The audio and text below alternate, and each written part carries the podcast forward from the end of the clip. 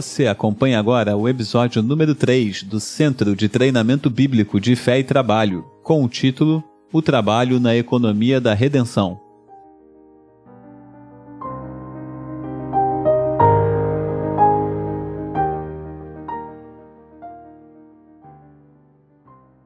A redenção começa na queda imediatamente. A maldição contra Satanás é uma promessa à mulher, é especificamente uma promessa à mulher. A maldição contra a serpente é uma promessa de redenção da mulher. Nós vamos ver isso nos escritos de Paulo, por exemplo, quando Paulo fala que o homem provém da mulher. Vocês lembram disso? Quando Paulo está falando a respeito da posição dos homens, da, dos papéis na igreja e tal. Ele diz isso, que a mulher foi criada depois do homem, mas o homem vem da mulher também. Aí o próprio evangelho, assim chamado, Gênesis 3,15, que nós já lemos, ele fala exatamente disso. E nós vamos aprender, vamos ver introduzido aqui um conceito novo a respeito de homem. Diz lá, porém inimizade entre ti, serpente, e a mulher, entre a tua descendente e o seu descendente, este te ferirá a cabeça e tu lhe ferirás o calcanhar. O seu descendente é um homem, como se verá, ou o homem, como se verá, ao qual foi atribuído a, alcunha de o segundo Adão, certo? Que vocês conhecem bem. Essa é a primeira promessa. A primeira providência de Deus também é imediatamente no contexto da queda. Naquele momento, pela primeira vez, Deus derrama sangue. Gênesis 3, 21 diz o seguinte: Fez o Senhor Deus vestimenta de peles para Adão e sua mulher e os vestiu. Pensando em termos de ridículo, vocês lembram que lá atrás, ah, versículo 7 diz: Abriram-se então os olhos de ambos e, percebendo que estavam nus, coseram folhas de figueira e fizeram cintas para si. Ou seja, ridículo começou cedo. Pensa no figurino. Então, Deus, pela primeira vez, derrama sangue. E nós vamos ver lá no Novo Testamento, sem derramamento de sangue não há remissão. A redenção começa imediatamente. Deus não está desprevenido. Putz, agora tem que resolver o, reunir o conselho do céu aqui para ver o que a gente vai fazer, porque afinal de contas, olha o que aconteceu. Não era isso, gente. Refaz o planejamento estratégico todo três meses de planejamento. Não. Deus imediatamente age. O primeiro sangue está em Gênesis 3:21. Mais adiante, nós vamos ouvir falar muito de sacrifícios em vários momentos, uh, já na história de Abraão, etc. Mas há um sacrifício que se torna muito importante na história do povo de Deus, que é a Páscoa. O que é esse sacrifício? Aquele sacrifício dos cordeiros lá e o sangue no umbral das portas que sinalizava para o anjo passar batido por aquela casa e não matar o primogênito daquela casa pertencia ao povo de Deus. Certo? Deus providencia, então, sangue para remissão. E por fim, a cruz.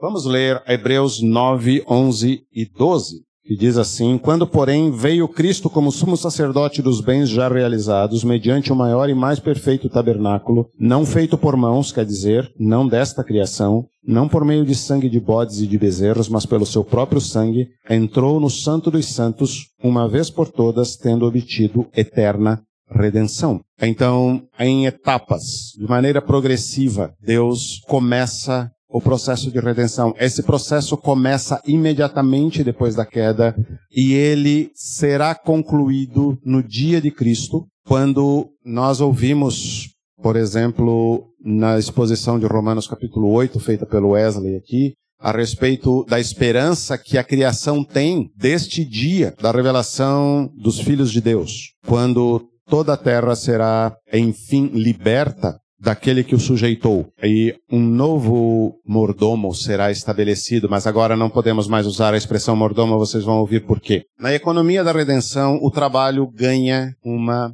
expectativa de descanso. Na economia da redenção, Deus estabelece o Shabat. Percebam, na economia da criação, isso estava definido já. Deus descansou no sétimo dia certo? Vamos ler Êxodo 20, versículos 8 a 11. Os dez mandamentos são dados em duas versões. E eu quero que vocês prestem atenção na diferença entre as duas. Em Êxodo 20, nós lemos o seguinte, 8 a 11. uma curiosidade apenas, mas percebam que é possível que ela tenha alguma importância. Qual é o maior dos mandamentos? Amarás ao Senhor teu Deus. Tá, tudo bem, não era isso que eu estava perguntando. É, qual o mais extenso? Certo? É exatamente este mandamento, tá certo? Este mandamento é o mais extenso de todos os dez, ok? E ele diz o seguinte: lembra-te do dia de sábado para o santificar. Seis dias trabalharás e farás toda a tua obra. Olha, é um mandamento a respeito do trabalho. Mas o sétimo dia é o sábado do Senhor teu Deus. Não farás nenhum trabalho, nem tu, nem teu filho, nem a tua filha, nem o teu servo, nem a tua serva, nem o teu animal, nem o forasteiro das tuas portas para dentro. Está escrito. Deuteronômio, capítulo 5, diz mais ou menos a mesma coisa. Segunda versão, versículos 12 em diante, diz assim: Guarda o dia de sábado para o santificar, como te ordenou o Senhor teu Deus. Seis dias trabalharás e farás toda a tua obra, mas o sétimo dia é o sábado do Senhor teu Deus. Não farás nenhum trabalho, nem tu, nem o teu filho, nem a tua filha, nem o teu servo, nem a tua serva, nem o teu boi,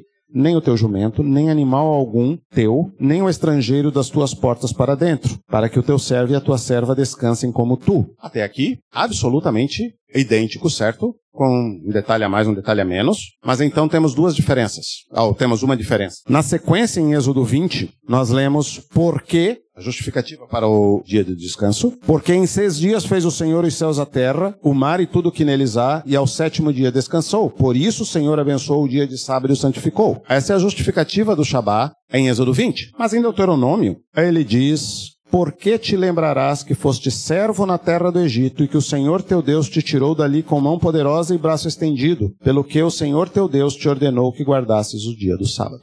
Isso é muito importante. O sábado, o Shabá, ele é baseado, ordenado por Deus, com base na economia da criação e com base na economia da redenção. Ele está relacionado na sua origem, na sua causa, com ambas as economias ok? Primeiro, ele existe, é ordenado por causa do que Deus fez lá na criação, o fato de que Deus concluiu a sua obra e então descansou dela. E lembrem-se, não é descansou do seu cansaço, é descansou da sua obra, certo? Deus não estava cansado. O descanso não tem que ver com cansaço, curiosamente. Descanso não tem que ver com cansaço. Você não para nesse dia porque eu estou exausto, não consigo mais me mexer, preciso recuperar meus músculos. Não é esse o objetivo. Descanso, o Shabá não tem que ver com cansaço. De nenhum jeito. Nem quando Deus faz lá, quando Deus para na criação, nem aqui. Porque o descanso ordenado, o Shabá ordenado, tem que ver com lembrar-se da redenção que Deus fez em nosso favor. Não tem que ver com, ah, você trabalhou demais durante seis dias, então agora você precisa parar e botar as pernas para cima. Não tem nada a ver com isso. O sábado não tem que ver com parar de trabalhar porque estamos cansados. Até porque nós não fizemos nada. Quem fez foi Deus, certo? Então, a criação é obra de Deus, a redenção é obra de Deus, e nós trabalhamos seis dias. E percebam a importância de, disso também. Cuidado com as grandes, maravilhosas ideias a respeito dos dias úteis. Há quem advogue cinco, já ganhou. Há quem advogue quatro, perto de ganhar. Daqui a pouco tem gente advogando três. E como a gente só pensa em trabalho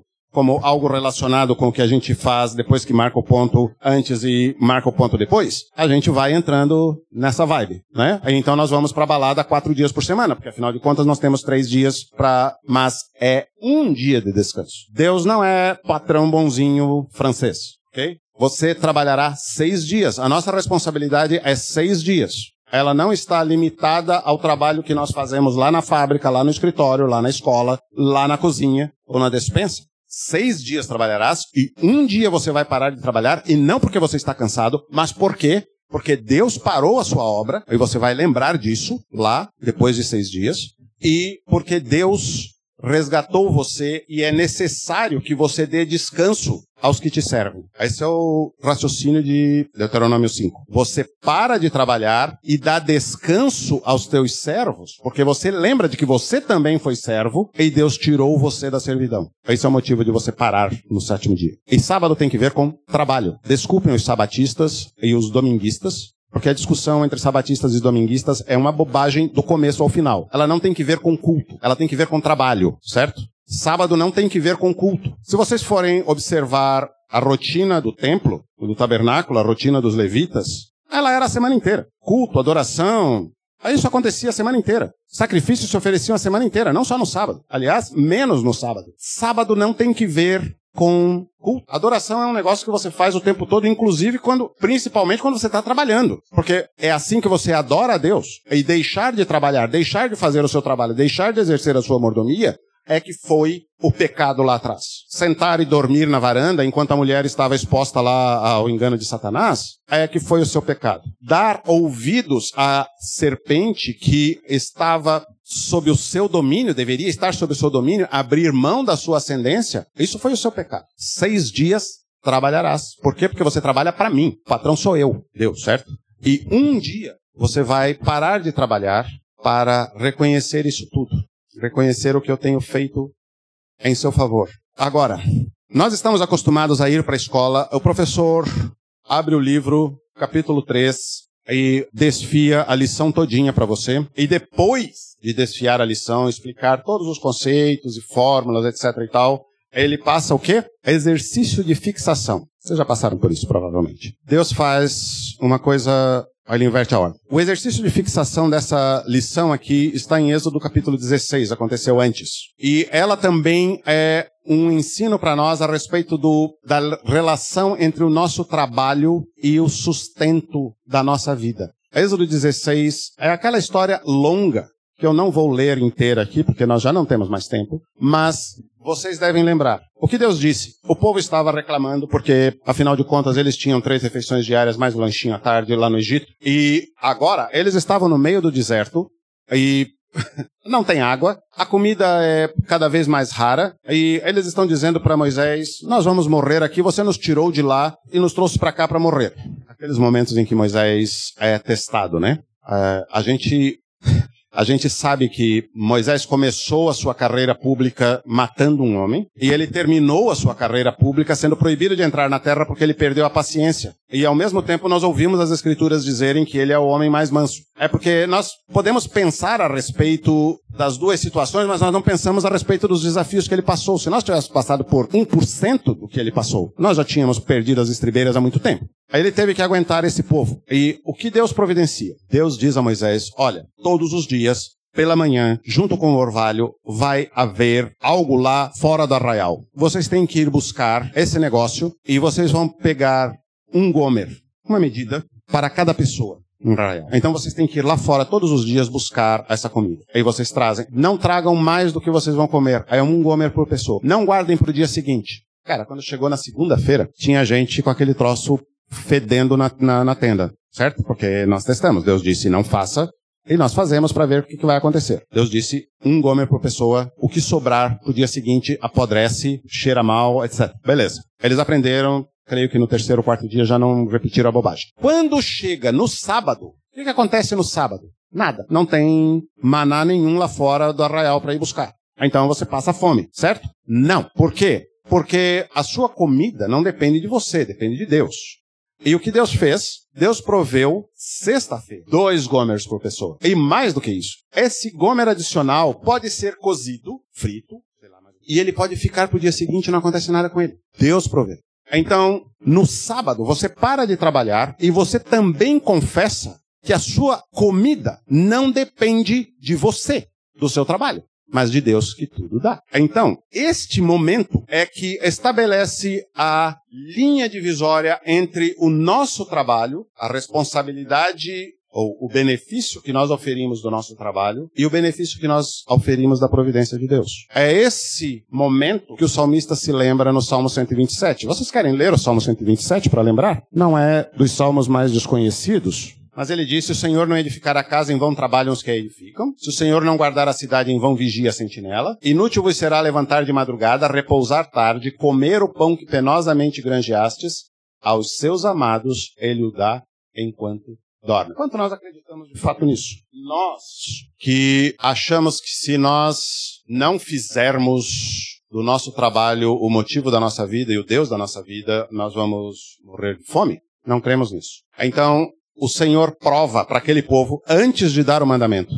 O Senhor prova para aquele povo que é Ele que vai prover. E esse é um aprendizado que o povo precisa aprender e aprender e aprender. Jesus vai repetir esse, esse negócio lá em Mateus capítulo 6, no Sermão do Monte, certo? Olhai os lírios do campo. Não foi escrito para Érico Veríssimo escrever romance. Foi escrito exatamente para ensinar exatamente a mesma coisa de Êxodo 16. Quem provê o de que vocês têm necessidade? E também tomem cuidado com quanto vocês se alongam nas orações de vocês a respeito dessas coisas. Porque vocês correm o risco de soar para o Senhor como aquele povo reclamão lá no deserto, que não confia e fica enchendo as paciências porque não confia no Senhor. Hebreus capítulo 4, versículo 1 a 13, fala também a respeito desse descanso e estabelece uma relação e até mostra como esse descanso, o Shabá lá, é sinal. Agora nós vamos começar a lidar nas escrituras com tipologia, ou seja, eventos da história do povo de Israel que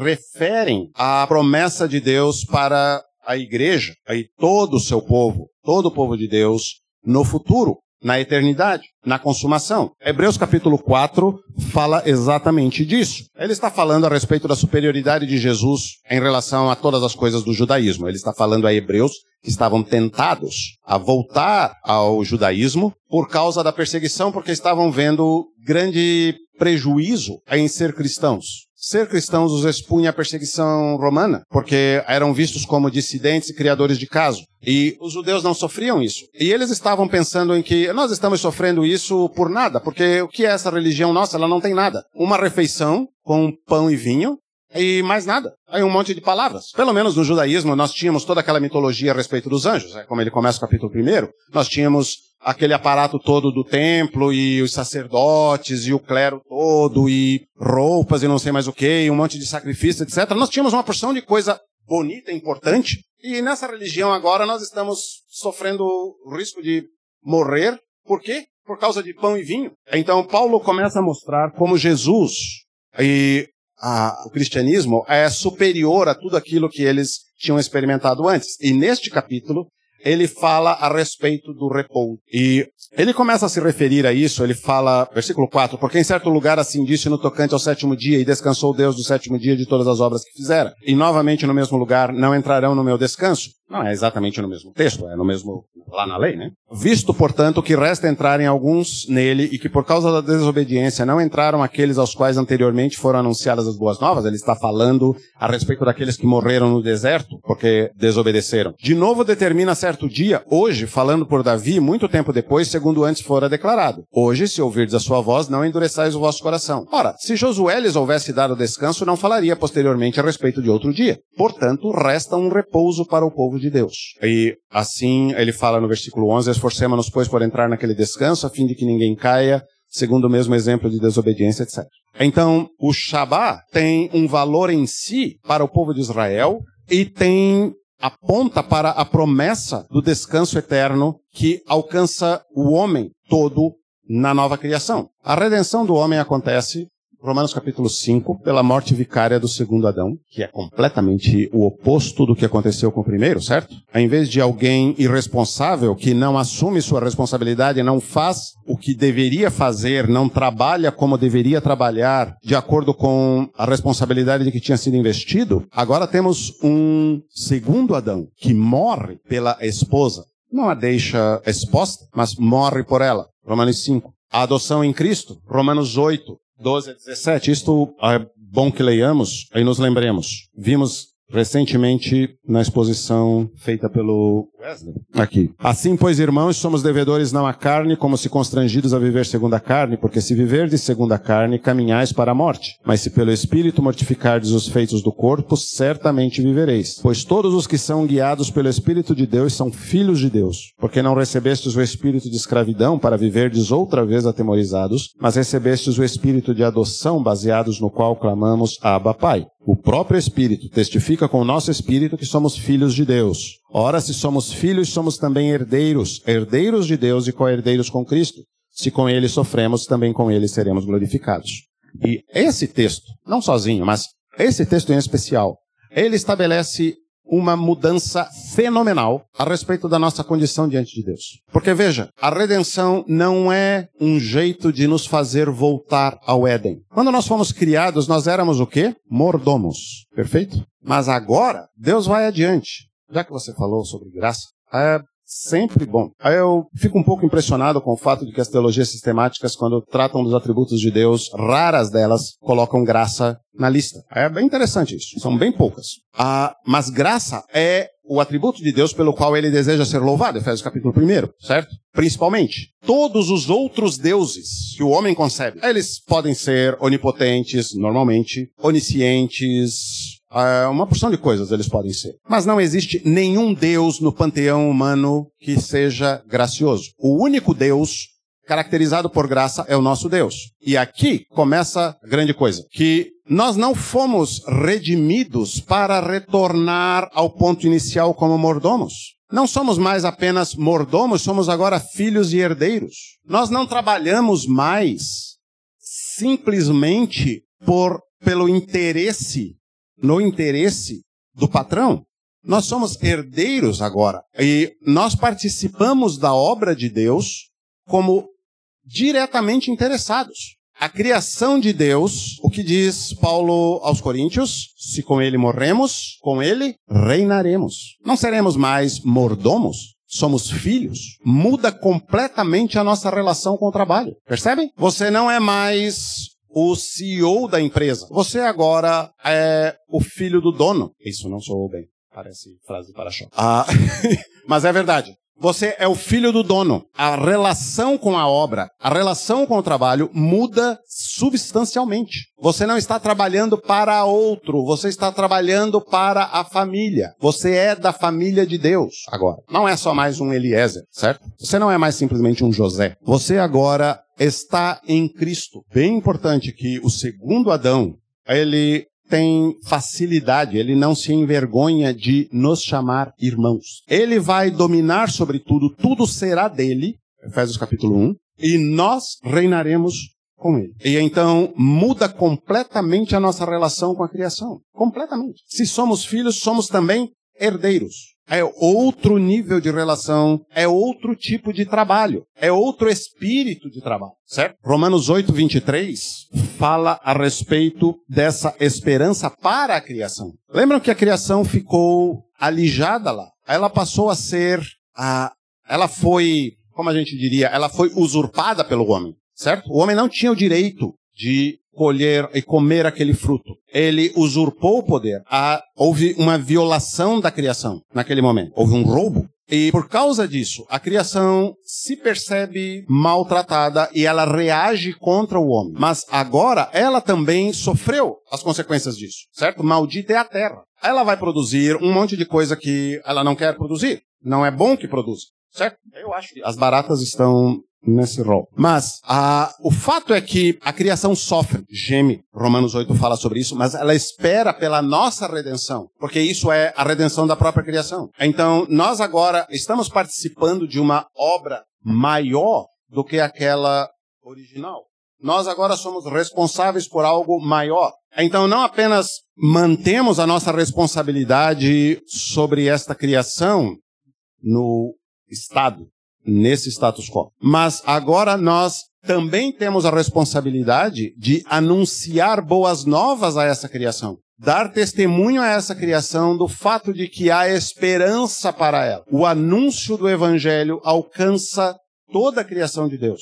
E é óbvio, a criação não precisa uh, arrepender-se. Ela é a vítima nessa parada, certo? Mas nós precisamos anunciar boas novas, porque essas boas novas também são para a criação de Deus. Elas começam com a redenção nossa quando nós somos batizados no Filho, somos incluídos nele quando nós estamos em Cristo, o segundo Adão, certo? Que morreu por todos para fazer a redenção de tudo o que Deus tinha feito, a criação inclusive. E ela espera, Romanos 8, 23, não somente ela, mas também nós, temos as primícias do Espírito igualmente gememos, mas ali diz, verso 20, pois a criação está sujeita à vaidade não voluntariamente, mas por causa daquele que a sujeitou, nós, Adão, na esperança de que a própria criação será redimida do cativeiro da corrupção para a liberdade da glória. Aí é bom só rapidamente lembrarmos o que significa esse negócio de glória. Glória é, basicamente, o significado da palavra glória é manifestação, ok?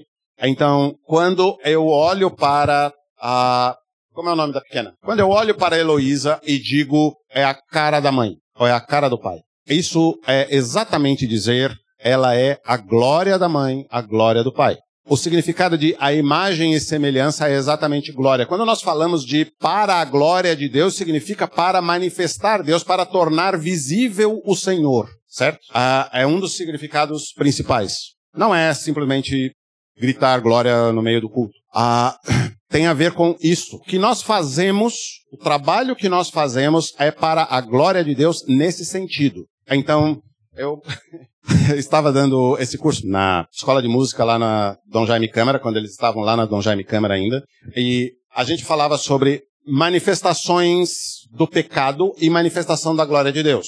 E o Rafael Bastos, ele uh, olhava muito incomodado. Aí, claro, incomoda todos nós. Ele olhava para a frente do prédio, do outro lado da rua, postes, e aquela barafunda de fios embolados nos postes. E a gente olhava para aquilo e dizia: Isso é claramente a manifestação da obra do homem, né? Pecado no último, certo? E nós temos muitas manifestações do pecado do homem, certo? Toda a corrupção. A Isabel tá lá em Recife vendo no que resulta a glória do homem, pecado, visitando o lar lá de meninas prostitutas em Recife que alimentam aquela porcaria chamada turismo sexual no Nordeste do Brasil, certo? Isso é manifestação do pecado humano. O que é manifestação da glória de Deus? E essa é a pergunta para nós fazermos. Quando você conclui o seu trabalho, é possível atribuir aquilo, o resultado do seu trabalho, a algo que vem do fato de você ter sido criado e redimido pelo Senhor? Ou o que é que se vê do resultado do seu trabalho? Ou todo o resultado do seu trabalho é o que vem no olerite no final do mês?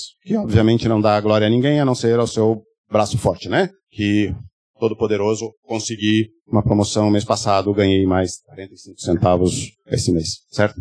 A glória de Deus, o resultado do nosso trabalho manifesta o Senhor ou manifesta o nosso pecado. Não tem dois caminhos. O que nós fazemos resulta em algo que mostra o Senhor ou resulta em algo que mostra o nosso pecado. Normalmente, por causa da situação que nós estamos vivendo aqui, manifesta em algum grau as duas coisas. Porque nós estamos vivendo nesse já e ainda não, certo? Redimidos, mas esperando pela consumação. Agora, eu falei que o Salmo 8 era importante, vamos para Hebreus capítulo 2. A Hebreus capítulo 2 diz o seguinte: ele está falando da superioridade de Jesus em relação aos anjos. E ele diz: Pois não foi a anjos que sujeitou o mundo que há de vir sobre o qual estamos falando. Antes, alguém, em certo lugar, deu pleno testemunho dizendo: que é o homem que dele te lembres, ou o filho do homem que o visites. Fizeste-o por um pouco menor que os anjos, de glória e de honra o coroaste, e o constituíste sobre as obras das tuas mãos. Todas as coisas sujeitaste debaixo dos seus pés. Ora, desde que lhe sujeitou todas as coisas, nada deixou fora do seu domínio. Agora, porém, ainda não vemos todas as coisas a ele sujeitas. Vocês concordam comigo, né?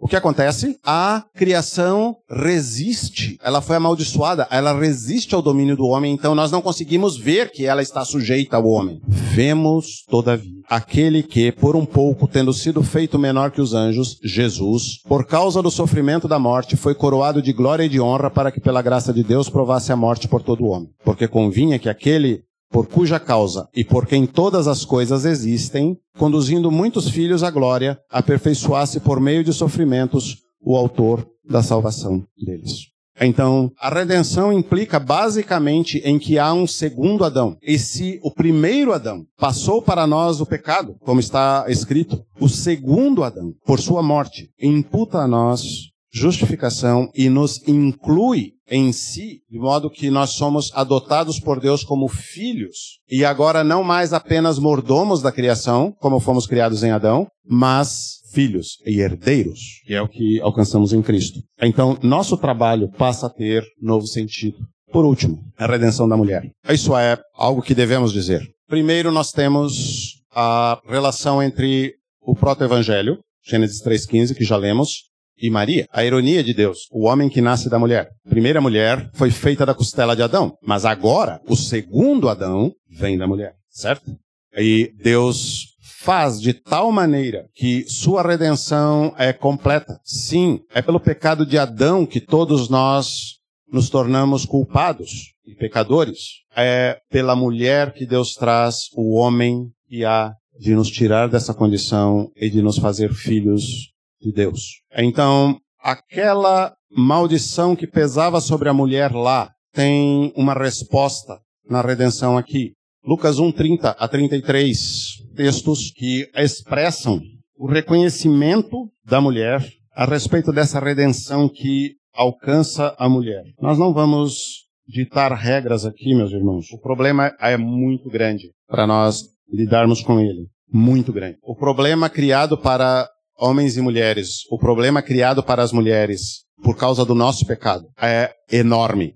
Mas esse é o começo de resolvermos esse problema. Reconhecer o que Deus faz em favor da mulher. 1:30 33 diz o anjo: Maria, não temas porque achaste graça diante de Deus. Eis que conceberás e darás à luz um filho a quem chamarás pelo nome de Jesus. Este será grande e será chamado Filho do Altíssimo. Deus o Senhor lhe dará o trono de Davi seu pai, e ele reinará para sempre sobre a casa de Jacó, e o seu reinado não terá fim. Isso é o anúncio do anjo. Então Maria vai visitar a prima. E Isabel, quando a recebe, diz, ouvindo esta, o Lucas diz, ouvindo esta, Isabel, a saudação de Maria, a criança lhe estremeceu no ventre, então Isabel ficou possuída do Espírito Santo e exclamou em alta voz, Bendita és tu entre as mulheres e bendito o fruto do teu ventre. E de onde me provém que me venha visitar a mãe do meu Senhor? Outro reconhecimento. E então Maria canta aquele texto maravilhoso, uma, um mix de alguns salmos, do Antigo Testamento. Começa no versículo 46. A minha alma engrandece ao Senhor e o meu espírito se alegrou em Deus, meu Salvador, porque contemplou a humildade da sua serva, e assim por diante. Então, a redenção vem completa. E a mulher é colocada numa posição que não é menor do que a posição inicial. Não é a mesma, mas não é menor. Ah, conversávamos no, no, intervalo aqui a respeito dessa coisa de submissão e tal. Nós não sabemos exatamente como a, a mulher se submetia a Adão no Éden, mas isso não era um problema, certo? Era algo absolutamente natural. Sabíamos que Adão era visto por Deus como cabeça do casal, porque isso é consequência, é, é, isso é uma conclusão necessária do fato de que Adão deu nome a Eva. Ascendência necessariamente por causa de ter vindo antes certo? Na cultura hebraica seria impossível que Eva tivesse dado o nome para Adão. Não, não se pensaria numa coisa dessa. Mas havia uma relação muito parelha, muito equilibrada, etc. Mas, obviamente, isso mudou com a queda e nós já vimos. Mas agora a mulher é alçada a uma posição de honra em Maria, o que já estava prometido lá, certo? Nós falamos pouco a respeito de Maria, porque principalmente nós temos medo de pensem que nós estamos agindo como católicos romanos ou coisa do tipo. Mas é preciso dizer, nesse caso específico, a mulher foi recolocada numa posição de dignidade. Não foi José. José é o cara que não teve parte nesse negócio. É Maria. Lembrando a promessa lá. Ela recebeu a graça de Deus. Ela, dela foi dito que é agraciada, que é cheia de graça. Dela foi dita que é bendita entre as mulheres. Certo? Não é de José. E é isso por causa do filho. Certo? E agora o filho é o cabeça. Ela não se torna cabeça de coisa nenhuma. Lembre-se. Deus não muda sua, sua, seu conceito a respeito do que ele criou. O cabeça ainda é o filho, mas ela é redimida na sua posição de uma maneira maravilhosa e grande. De forma que não há nenhum motivo, nenhum motivo na fé cristã para desprezar mulheres de jeito nenhum. Muito pelo contrário. A outra coisa que vem antes de Maria, é, queria destacar. Quando a Bíblia fala de virtuosidade numa mulher, leiam Provérbios 31. Se alguém tem dúvidas do fato de que homens e mulheres ou de que o casamento tem a ver com trabalho, de que existe uma relação direta e não interrompível na criação entre trabalho e o casamento, leiam Provérbios 31. Em que consiste a virtuosidade da mulher? O que descreve ali? O trabalho dela. Ah, mas é trabalho da casa. Meu amigo, você não entende casa. Você está entendendo casa como se fosse o seu apartamento ali na esquina. Não, não é. Leia Provérbios 31 no seu contexto. Atividade econômica sobre a mulher. Repousando sobre ela, sendo de definida por ela, sendo feita por ela. E como? Para glória do seu marido que por causa disso tem prazer nela. Então, vamos resgatar esse negócio direitinho, porque a obra que Deus faz, a obra que Deus fez na criação, a obra que Deus faz na redenção, não pode ser obnubilada, né? não pode ser envolvida em fumaça por causa do nosso pecado, por causa do nosso a mulher que tu me deste, certo? Ah, é preciso reconhecer a maneira como o Senhor vê. E então, quando você tem uma esposa ou quando você busca uma esposa, você deve buscar uma esposa para tê-la junto com você, com responsabilidade compartilhada diante do Senhor por toda a obra que tem que ver com sua mordomia e agora com sua herança no Senhor. Efésios 5. Uh, ah, nós já tínhamos visto, uh, alguém chamou a minha atenção num dos intervalos, aí eu, eu, eu, respondi sobre isso, né? Que não vamos lidar com a questão da solteirice aqui. Nós temos uma série de circunstâncias da nossa situação aqui já, né? Por exemplo, solteirice. Paulo trata disso lá numa das suas cartas. Mas, sim, existe uma relação direta entre casamento e, e trabalho, e o trabalho que o homem foi criado para realizar e para o qual ele foi redimido, e o casamento está intimamente relacionado com isso. Há algumas evidências, não são normas,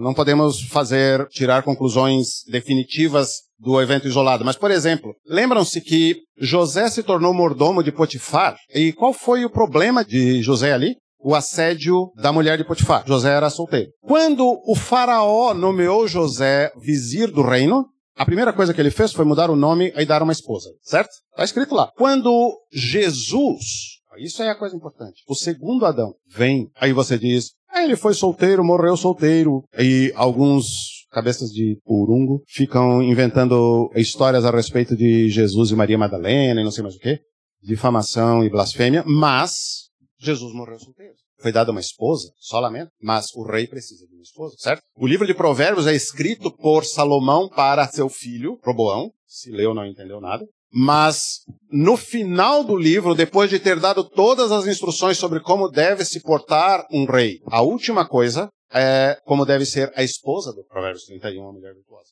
É claro, Salomão não sabia nada sobre isso, então ele foi procurar as palavras da mãe do rei Lemuel, porque ele tinha mil mulheres. Um cara que tem mil mulheres não entende nada de casamento nem de mulher. Então, ele precisou ir buscar ajuda lá com a mãe do rei Lemuel. Mas, o livro termina com instruções a respeito de como deve ser a mulher do rei.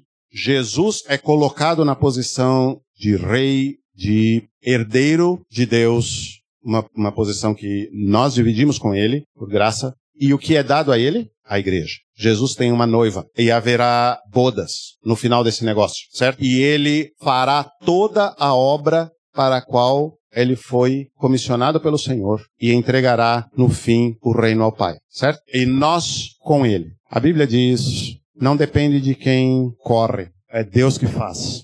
Um dia típico. Palavras-chave: liberdade, Shabá, adoção. Textos chaves nós vimos quase todos ali. Um dia típico, trabalho para a glória de Deus. Falamos rapidamente sobre isso. O resultado do nosso trabalho, quando nós o terminamos, é possível ver a imagem de Deus em nós ou é o nosso pecado que é refletido? Oração, aquela intimidade que havia lá no passado, uma comunhão entre Deus e os homens, mediada por Jesus, o novo Adão. Ele nos aproxima de Deus e nós podemos ir a Deus sem constrangimento. Isso é o que a palavra nos ensina. E a expectativa de descanso. Existe um Shabat. E cada sábado da nossa vida aqui, cada sétimo dia, é dedicado a lembrar-nos do fato de que existe um descanso que nos está prometido. Haverá um momento em que concluiremos a nossa obra e receberemos do Senhor aquela palavra que não tem nada melhor para se ouvir do que você ouvir o patrão dizer: Bem está, servo bom e fiel, sobre o pouco foste fiel, sobre o muito te colocarei. Não existe nada melhor que isso. E os relacionamentos disso.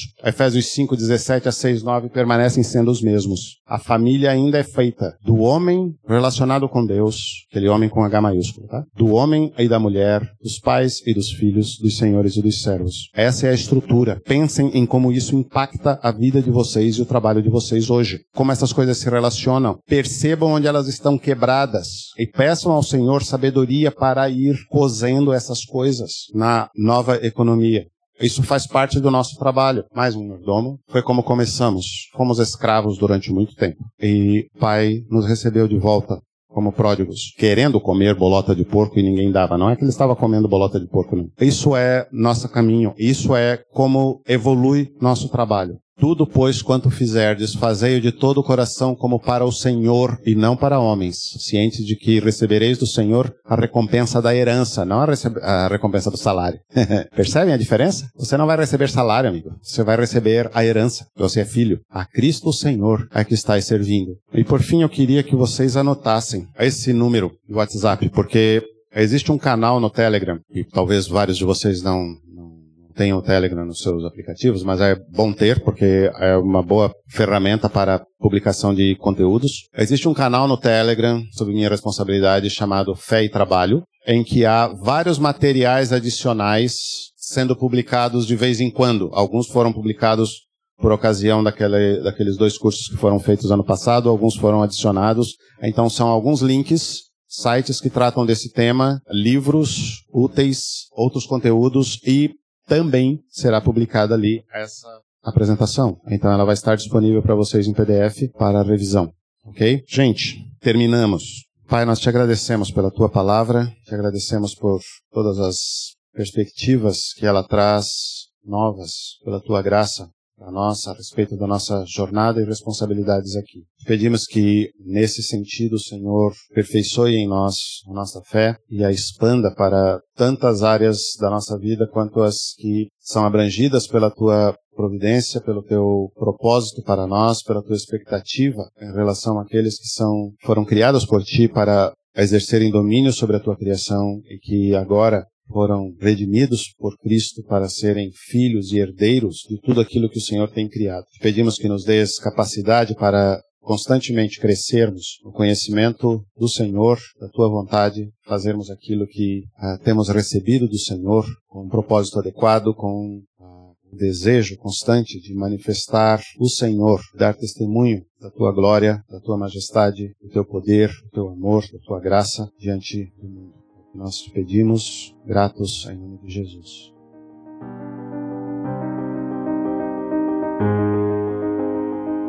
Esta é uma produção da Igreja Batista Reformada Vida Nova, localizada na Servidão Antônio Irineu da Silva, número 325, Córrego Grande, Florianópolis, Santa Catarina. Nos encontramos semanalmente aos domingos, às 10 horas da manhã, para o culto público ao Senhor. Venha nos visitar.